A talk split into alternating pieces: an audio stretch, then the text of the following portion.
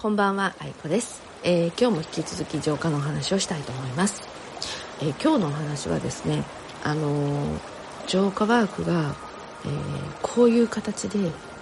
皆さんの中にこう浸透していき、そして、え私自身もいろんな発見をして、それから大体確立するまでにこう2年ぐらいかかったっていうようなお話をね、前回させてもらったと思うんですけど、じゃあ実際、浄化ワークってどんなものなのかっていうところのお話をしていこうかなと思います。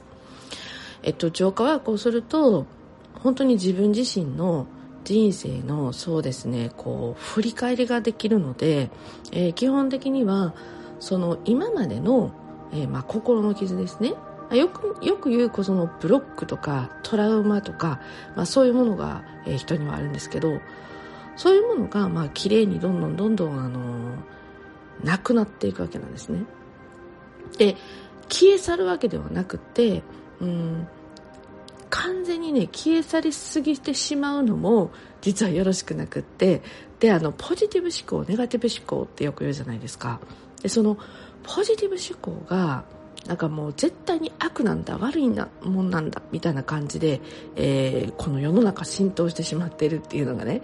ちょっと私がいつも疑問に思うところなんですね。で、浄化ワークっていうのはどんどんどんどんその自分の中の心の傷と向き合っていく期間なんですけれどもあのそれを悪だと思わないようになるんです自分自身が。例えばその傷ついてしまうまでのプロセス、うん、物語。まあそういうものが絶対に自分の中にあるんですね。でそれを、うん受け入れる受け取る、うん、はあの手放すとかいろんな表現があるんですけど徐々にそういうことが、えできていくんですね。だから何か人生を変えたいとか例えば自分軸になりたいとかぶれない自分になりたいとか、えっとあとはもう最大の引き寄せを起こしたいとか、まあ、そういうふうに思ってらっしゃる方って少なくないんですよ。それって全て、まあ、スピリチュアルの力を借りるっていうことでもあるんですけれどもまずのベースのところで、えーこの浄化ワークをやっていただいた後に、えーご自身たちが知っているような、えーメソッドですね方法ですね。そういうものを取り入れていただくともうオーバーに言うと100万倍効果が倍増するわけなんですよ。例えば意識は現実化するってね、まあ、こういうのももうすごくこう皆さんの中に浸透したじゃないですか。引き寄せも自分が強く念じ思ううん気持ちあ今は気持ちと言っておきましょう。意識ね、えーその気持ち意識がそうさせる。あこれもね結構皆さんの中に浸透しました。ただやっぱりですよ。それでもそんな風に起こらないと。で特にですねあの自分がこうブレてしまう。自分軸じゃなくなる。もうなんか全部こう他人と比べてしまう。あとはあのいつもどこかでちょっと怯えてしまっている怖がっているとか、まあ、こういう要素が多分に出てくる方。もうこういう方はきっとですね自分が思っている、うん、未来のチャンスが来てもそれをこう手にすることができない。掴み取れない。こっちに引き寄せてこれないっていう作用がねもう本当に必ず起こってるんですよ。で私はたくさんの、えー鑑定をさせてもらったりその後も、まあ、浄化ワークを通していろんな方とね、えーお知り合いになるわけなんですけど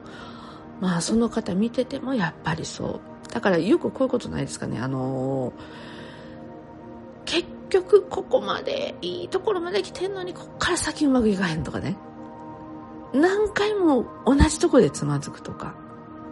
やっぱりそういう方ってやっぱ振り返りが必要だし私が言っているねこうお伝えしている浄化ワークをやっていただくことによってまあ人生のねなんて言うんでしょうね総棚卸しみたいなね心の棚卸しがまずできる。でそれからもう一つあってずっと書き下ろししていくと自分で自分のことを責めていたりとかもう諦めている半ばしょうがないなと思っていることがあれ？これ私のせいじゃなかったかもしれへんなっていうことを気づかせてもらったりするんですよ。不思議でしょ？であの事実も知らせてくれる。自分が思い込んでたことがあ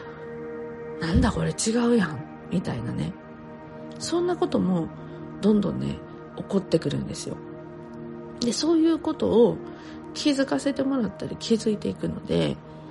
うん。自分の波動がね変わっていくんですよ。自分から出す波動が。でその自分の波動が変わっていくことの重要性にほとんどの人が気づいてないんですけどそこ気づくようになるんですよ。これぞまさしくあのスピリチュアル思考の第一歩なんですね。でこういうことを繰り返しやっていく中で、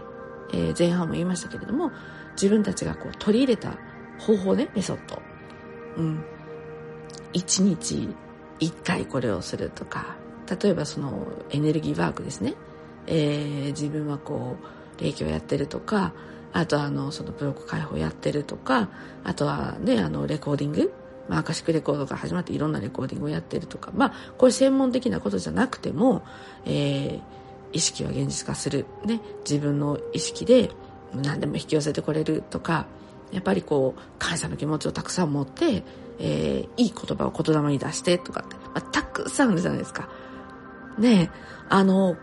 こういうことが全部プラスの方に転じていくっていうふうに考えてください。